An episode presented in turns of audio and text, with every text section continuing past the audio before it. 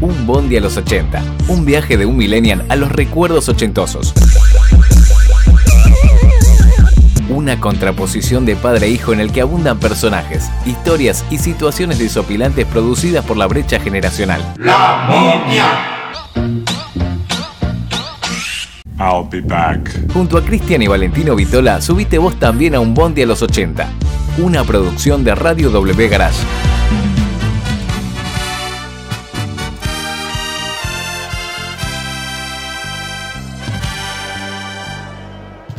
En primer lugar, me, gustaría eh, saber qué sentís en esta fecha tan especial que, se viene. Calculo que también te sentís orgullosa de, de todo lo que hizo tu padre. Sí, te digo la verdad, eh, cada día que pasa valoro mucho más la obra, ¿no? Porque eh, vos te das cuenta a medida que vas creciendo que la lo que él hizo no, no fue una pavada, porque es algo que marcó a muchísimas generaciones, eh, no solamente de argentinos, sino también en distintos países, en Centroamérica, viste, muchos países en Centroamérica, en Paraguay, en Uruguay, y, y la verdad que, que es genial, y que sea siempre recordado con tanto, tanto amor, es como que te hincha el pecho de orgullo. ¿Vos, vos tenés recuerdos de los comienzos de, de Titanes? ¿Eras chiquita cuando, cuando había empezado todo esto? Yo, no, yo, yo nací en pleno segundo éxito. Titanes en la Ring es como que, eh, si bien se continuaba vigente, siempre eh, habían momentos como que habían picos más grandes de, eh, de, de- de- popularidad, ¿viste? Y después se mantenía estable y después volvía a estallar. Yo nací, Titanes se arma en el 62, Sí. sale el 3 de marzo en Canal 9, en 1962, y yo nací después, mucho después, pero también en pleno auge de Titanes, con la película ya puesta, la, la primera película de Titanes ya puesta. este, yo nací durante la década del 70, entonces nací, eh, digamos, en el segundo éxito eh, grande. ¿Y cómo? Entonces- Sí, perdón. Sí, no, no, no, y, y bueno, eh, ya, yo na- cuando ya nací ya eran re famosos todos. ¿Y, y cómo vivías vos eh, esa época de vos siendo chiquita, viendo cómo tu papá era amado por casi un país entero y bueno, y por, por toda Latinoamérica? ¿Cómo vivías vos siendo tan chiquita? ¿Caías de lo que pasaba? No, no caes para nada. A mí me costó, pero una parva de años de, a- después de que falleció papá de entenderlo. Porque cuando vos naces así y no conoces otra otro estilo de vida y otra cosa, eh, es como que te parece algo súper normal. Eh, qué sé yo, capaz me parecía, ¿cómo? tu papá no es famoso, viste, me parecía raro, porque yo pensaba que en una familia lo normal era algo así, ponele Claro. porque nacés dentro de toda esa magia y encima mi papá, más allá de que alimentaba la magia a todo el público, él también la continuaba alimentando en casa. Entonces es como que era parte de, es lo normal, era la normalidad mía, no, no, no es que era algo que lo tomé como raro. Ya cuando nací él era famoso, entonces es como que eh, yo creo que debe ser distinto con otros padres o con otros hijos de famosos que el padre se hace famoso después o la madre, ¿viste? Claro. Eh, yo aprendí desde chiquita el, el cariño de la gente, entonces es como que era algo que, que, que nada, que pasaba, era, era usual. ¿Y cómo era Martín detrás de escena? Eh, una, una vez que se bajaba del escenario. Mira, eh, en el trabajo, dentro de lo que era todo el ámbito laboral, era súper trabajador, organizado, eh, se, se diría un workaholic hoy, porque era súper adicto a su trabajo. En, del lado del seno familiar, era el mejor papá del mundo, éramos muy, muy compinches, charlábamos muchísimo. Eh, él todos los días eh, me llevaba a la escuela, íbamos cantando de la mano, era nuestro momento juntos. Tres veces por semana me iba a buscar a la escuela para, de ahí nos íbamos al gimnasio de Titanes.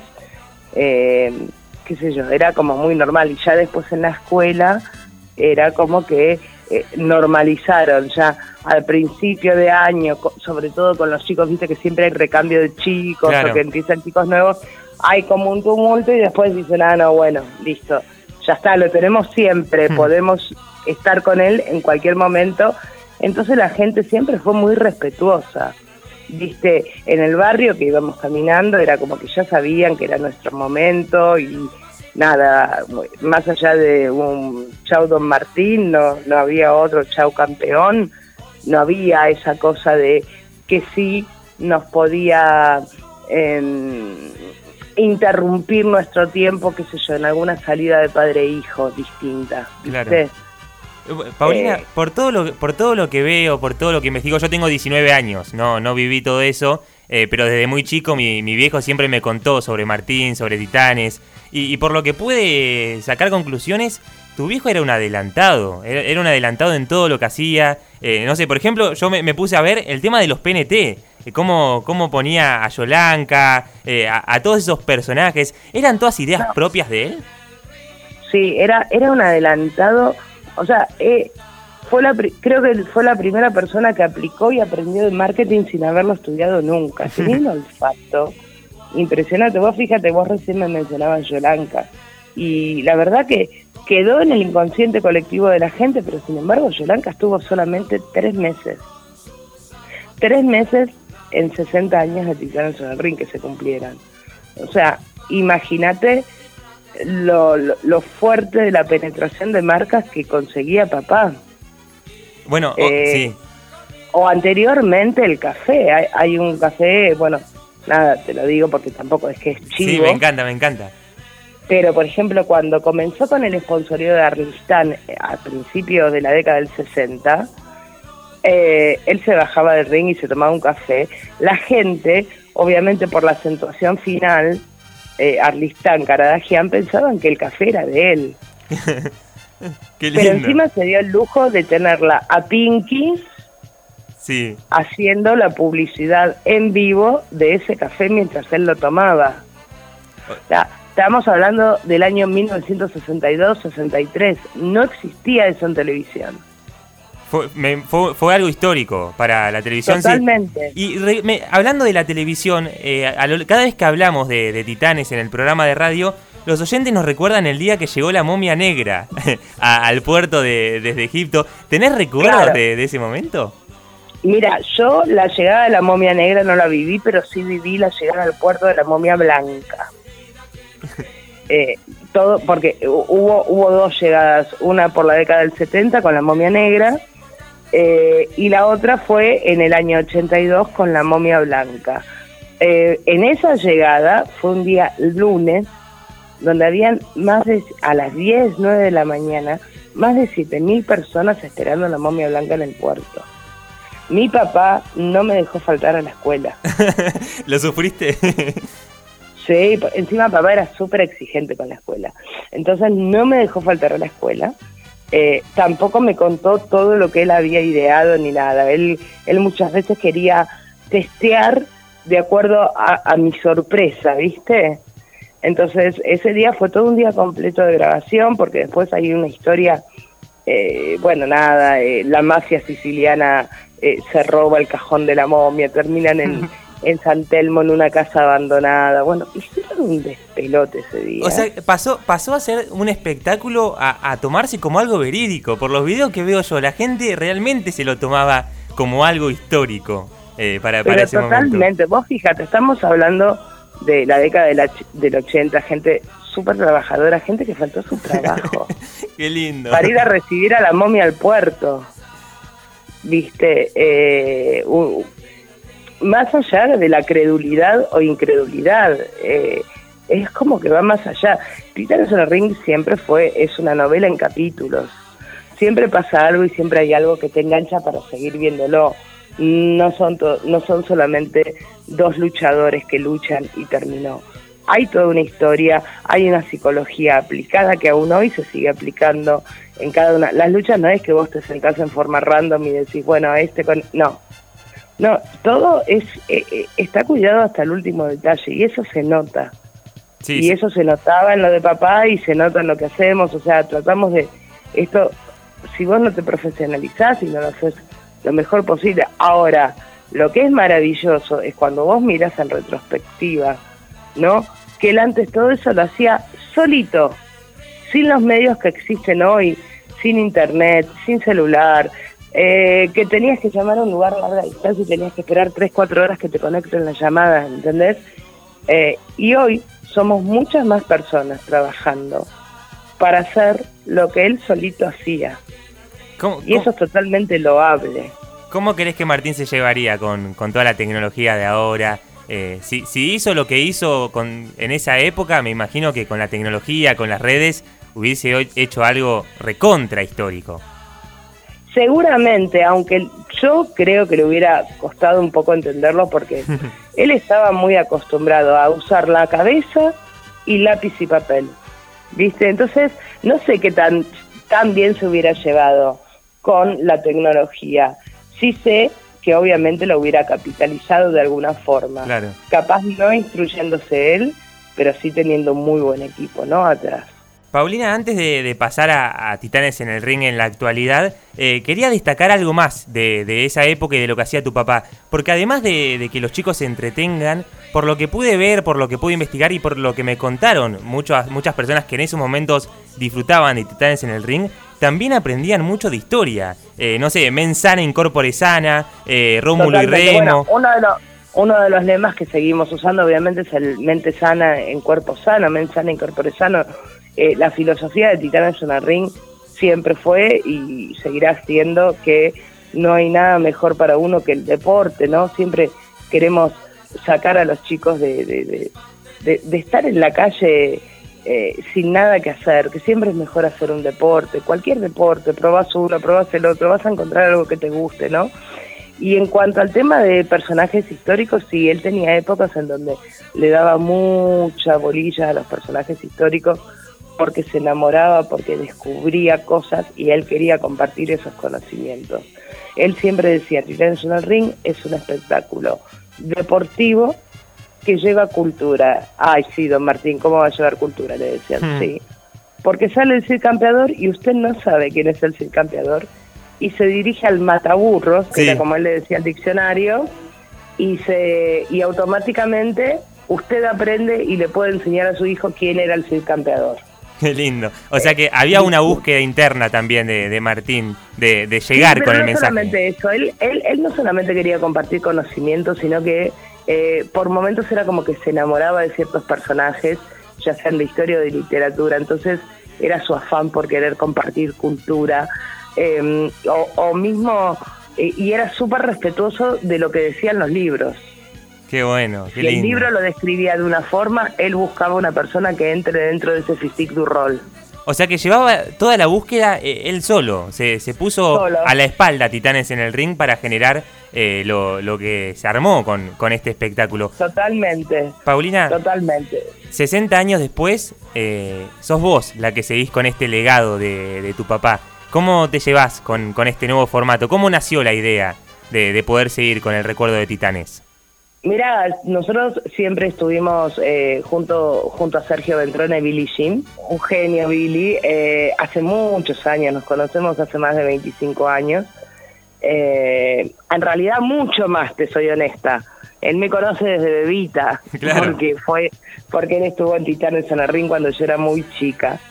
pero independientemente de eso, bueno, con el tiempo nos fuimos asociando, donde él imparte toda la, la, parte técnica de, de, lucha a toda, toda esta nueva generación de luchadores. Eh, y donde cada vez que estamos, viste, trabados en algo, nos sentamos y decimos, bueno, ¿qué hubiera hecho papá? ¿Qué, hubiera hecho tu viejo? O, por ejemplo, le habla al cuadro y dice, Tincho, le dice, dale, dice, eh, nos guiamos mucho nos ponemos mucho en los zapatos, por un lado, de papá, pero sin dejar de lado, claramente, esta nueva generación eh, que no solamente, viste, el paradigma cambió completamente, donde lamentablemente para los nostálgicos hay cosas que no pueden, no pueden, no tienen lugar hoy, salvo en nuestro show del 29, donde van a tener alguna perlita también del pasado, más allá de las cuatro leyendas históricas que siempre nos acompañan en Titanes en el Ring y de las que no podemos dejar de lado, viste, que son el caballero, la momia, la momia negra, Pepino y bueno, y también ahora el hombre de la barra de hielo, ¿no? Independientemente de eso, vamos a tener este, aparte eh, un- una sorpresa muy, muy grande, sobre todo para la gente que vivió la última época de Papá con Titanes, la década del 80, eh, en donde, bueno, no te puedo decir. No, Pero ah, ah, alguien va a venir a saldar una vieja y antigua rivalidad. Qué lindo. Ahora nos vamos a meter de lleno en el show de- del 29. Antes quiero ir con, con este formato nuevo que hay, porque eh, no, no sigue siendo lo mismo, como comentabas vos, con el Titanes de hace 60 años. Eh, hay nuevos personajes y hay mujeres también. Algo que, que se agrega a, a este nuevo formato. ¿Fue idea tuya eso? Eh, fue idea de Billy mía después de conversarlo mucho, pero como, como te dije, viste, Eh, a ver, todo está inventado, la rueda está inventada. Las mujeres en Titanes en el Ring ya han tenido lugar en la época de mi papá. Nosotros solamente seguimos su línea, desde una referee mujer que le pusimos el mismo nombre para, para rendir honor, Pa- Paula que es es. la señorita Julia. Julia, Julia, ¿eh? Julia, Julia. La se- señorita Julia, porque Sí, hasta sí. tuvo su tema en un disco de Titanes de esa época, que no llegó a debutar porque tuvo una lesión. Hasta anteriormente estaba Gina, eh, había había otra otra que era hermana de un luchador y que también luchaba. eh, Yo vi sea, mucho la- sobre la, eh, escuché mucho sobre la viudita también, que era un personaje bueno, sí, icónico. pero la viudita no luchaba. Yo Claro. te hablo ya de luchadoras Bien. Arriba de un ring, ¿viste? Después, bueno, por diferentes motivos, eh, nada, por justamente por no aceptar en ese momento la sociedad que las mujeres pudieran estar también arriba de un ring, eh, lo tuvo que, que- que sacar, Bueno, a riesgo de que le levantaran el programa. O sea, ah, o sea, entonces- había presiones también eh, externas sí, a sí, Martín. sí, sí, sí, totalmente. Entonces, ¿qué pasa? En- nosotros no hicimos nada más que continuar con su camino. Eh, el tema de que hayan mujeres hoy en Titanes en el Ring es un camino que él inició, que nosotros lo continuamos y que nos parece genial porque, a ver, no hay lugar donde no podamos estar nosotras. Bien. Estamos en todos lados y, y- y- y Titanes en el Ring cree en la igualdad. Eh, partimos de ser nosotros todos iguales. Entonces, eh, eso se traduce también eh, con las luchadoras, con toda la nueva generación de luchadoras. Con la diferencia de que ahora hay un poco más que antes. Eh, eh, Paulina, estás armando un panorama hermoso para que la gente que, que, bueno pueda leer y escuchar la nota eh, tengan ganas de ir a- al show de, del 29. De- ¿Podés dar un poco de información de, de dónde es, por dónde Sí, pueden sacar las entradas? Mira, el 29 de mayo ya salieron ayer las entradas, salió un 2 por 1 eh, que termina mañana por la tarde Bien. o hasta agotar el stock de, de una cierta cantidad de entradas que ahora no recuerdo. Ingresando el código La Momia, todo junto en mayúscula, es un 2 por 1 Entonces las entradas las pueden conseguir a través de titanesonelring.com, cliquean ahí y los lleva directo a la tiquetera em, de Titanes, eh, del show, perdón. Bueno, a partir de ahí em, van a poder disfrutar en la sala Siranush, dentro de nuestro querido centro armenio, que es nuestra casa, es donde nosotros también entrenamos. Agradecemos siempre profundamente Sí. al señor Barkian, que es el presidente del centro armenio, y a toda la comunidad armenia que nos cobijó bajo su ala. Em, que, que bueno, que, que, que, que- que tenemos nuestro lugar y la verdad que la sala Siranush es hermosa, vos la conocés, Sí, es como hermosa. nuestra casa. Así que el domingo 29 de mayo, 18 horas, en Armenia 1353, Armenia entre Niceto Vega y Cabrera, consiguen las entradas eh, las entradas en titanesenelring.com. Eh, estén atentos a nuestras redes sociales que vamos a ir tirando a lo largo de este mes el 2x1 Bien. nuevamente con distintos códigos, así que no se confíen, el código de la momia es hasta mañana. Bien, La bien. momia en mayúscula. Em, la verdad que estamos súper felices con la repercusión de la gente. Invitamos a los que quieran recordar, los que quieran conocer o reconocer a estos nuevos titanes. eh, les prometemos que hay gente a la que no podemos lamentablemente revivir. Nos encantaría y clonarlos pero les prometo que se van a divertir como cuando eran chicos y que sus hijos, sus sobrinos o quien sea de su familia la van a pasar genial. Nosotros tenemos un montón de, de patoteros, les digo yo, de 6 años, que es la barra brava del Caballero Rojo. Sí, el nene. Sí, lo, ¿Vos lo viste? Sí, un genio. Viste, pero hay varios, y es la barra brava del Caballero Rojo, o sea, así como te lo digo, como también viste la disparidad de público. Claro. eh, Y, no, y, y todos se van felices, contentos, re- viste, gritan. Eh, nada, vengan a pasar un lindo momento. Todos necesitamos distendernos, volver a ser chicos. eh, y, y bueno, nuestras redes sociales las tienen en titanesenelring.com, igual te las digo. Sí. Arroba titanesenelring en Instagram, titanesenelring oficial en Facebook. Eh, y si no, me siguen a mí, Pau Caradagian en Twitter también, que les voy tirando. Veo muchos recuerdos. que- sí, cada vez que ponemos algún algún dos por uno, que yo también lo pongo en mi página, eh, en, mi en mi cuenta de Twitter, así que están todos más que bienvenidos. Aprovechen el dos por uno, la van a pasar genial. Van a recordar, van a emocionarse, van a reír, van a divertirse y capaz hasta se van a enojar y está buenísimo Qué que lindo. se enojen también. Qué lindo. Paulina, yo eh, podría hablar eh, 10 horas con vos. Me, te quería hacer tres preguntitas más, no sé si estás con tiempo. Eh, Sí, lo que quieras. eh, en primer lugar, ¿cómo, ¿qué sentís vos al ver que hay padres que acompañan a sus nenes a, a ver este nuevo formato de Titanes, pero que se van con la sonrisa de oreja a oreja y hasta lo pueden llegar a disfrutar más que sus propios eh, hijos, con el No, recuerdo? es maravilloso. Es maravilloso. Mira, el otro día va a sonar horrible, pero, pero viste, yo soy yo soy bastante perfil bajo, pero va a sonar horrible lo que te digo. Pero el otro día me sentí mi papá.